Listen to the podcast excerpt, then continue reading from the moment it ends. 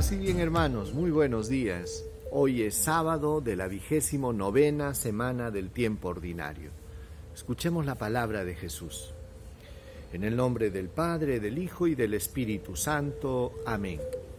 Del Evangelio según San Lucas, capítulo 13, versículo del 1 al 9.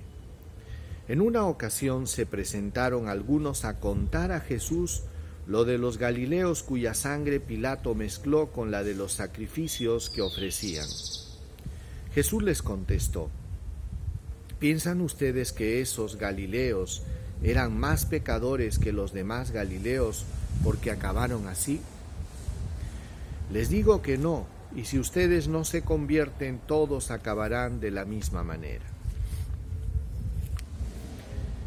Y aquellos dieciocho que murieron aplastados por la torre de Siloé, ¿piensan ustedes que eran más culpables que los demás habitantes de Jerusalén? Les digo que no. Y si ustedes no se convierten, todos perecerán de la misma manera. Y les dijo esta parábola. Uno tenía una higuera plantada en su viña, y fue a buscar fruto en ella, y no lo encontró. Dijo entonces al viñador, ya ves, tres años llevo viniendo a buscar fruto en esta higuera y no lo encuentro. Córtala.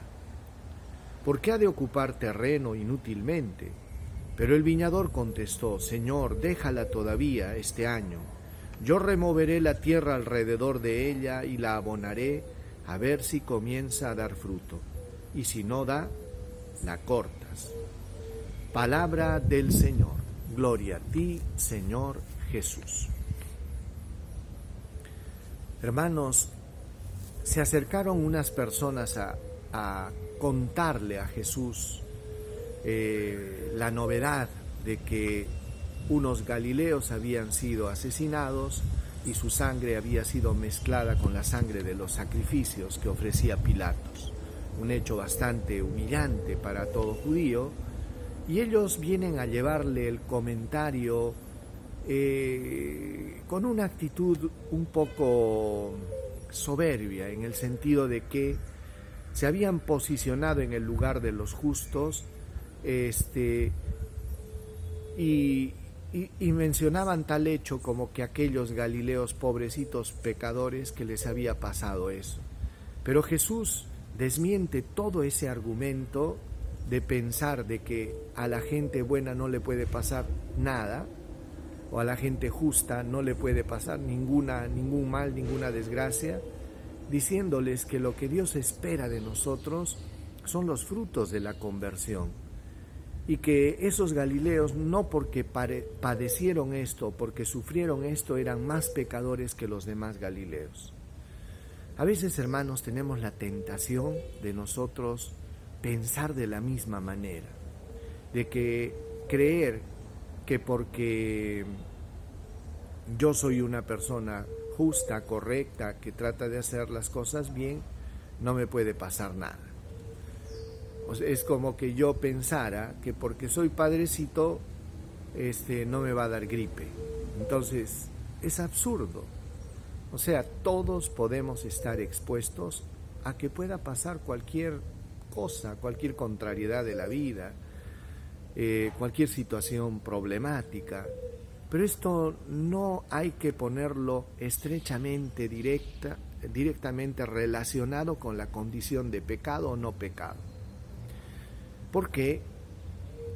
Porque no tiene nada que ver eso. Y Jesús, por el contrario, insistió en algo y les dijo, les contó una parábola. Y les dijo lo siguiente, un señor tenía una viña en esa viña tenía una higuera.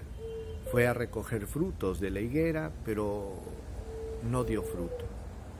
No había frutos. Entonces le dice al viñador, córtala, porque ya tres años vengo buscando frutos y no los encuentro. Interesante esa parábola, ¿no? ¿Por qué?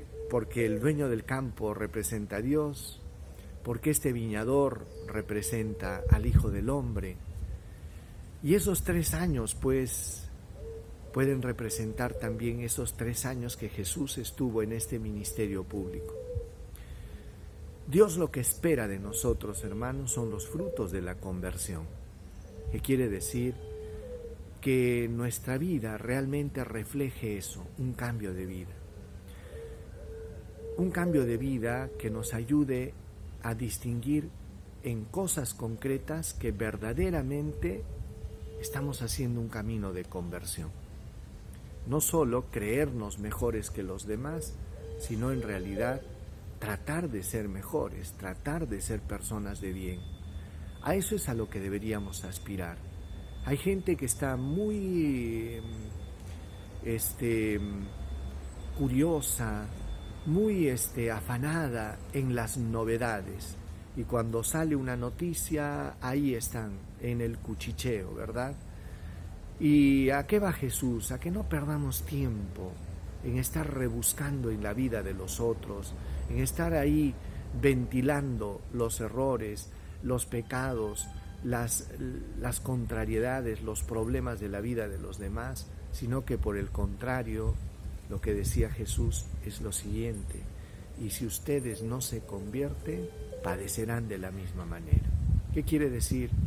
Que tarde o temprano, pues hermanos, algún día tendremos que partir, no quiere decir que estamos exentos de todo, de que no nos puede pasar nada. Pero lo que sí espera de nosotros es que en este caminar nosotros no perdamos el tiempo. Tratemos de realmente de producir frutos.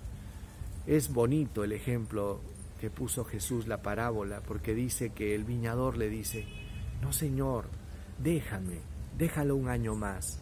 Vamos a cavar alrededor, vamos a abonar la, en torno a la higuera a ver si este año da fruto.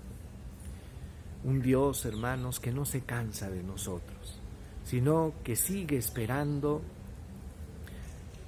que podamos producir estos frutos de la conversión. Por eso, hermanos, mientras tengas vida y tengas tiempo, es una oportunidad que Dios nos da para ir cambiando, para ir mejorando.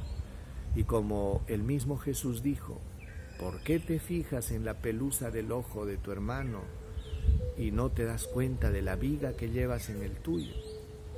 Algo semejante lo dijo ahora, algo semejante. Es importante que comencemos a interiorizar y a, y a darnos cuenta y a examinar si verdaderamente estamos dando frutos de verdadera conversión. Amén. Señor Jesús, Arranca de nuestro corazón el juicio, la condenación, la soberbia, y ayúdanos, Señor, a ser humildes y a reflejar con nuestros actos los frutos de una sincera conversión.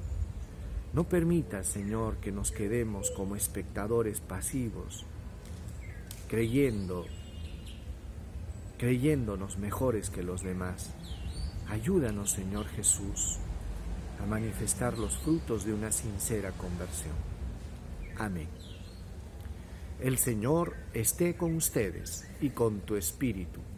Dios Todopoderoso los bendiga, los proteja, los guarde, les muestre su rostro, les dé salud, paz, protección, bendición. Bendiga sus familias, bendiga su trabajo, los llene de la fuerza y de la luz del Espíritu Santo. En el nombre del Padre, del Hijo y del Espíritu Santo. Paz y bien, hermanos. Dios los bendiga.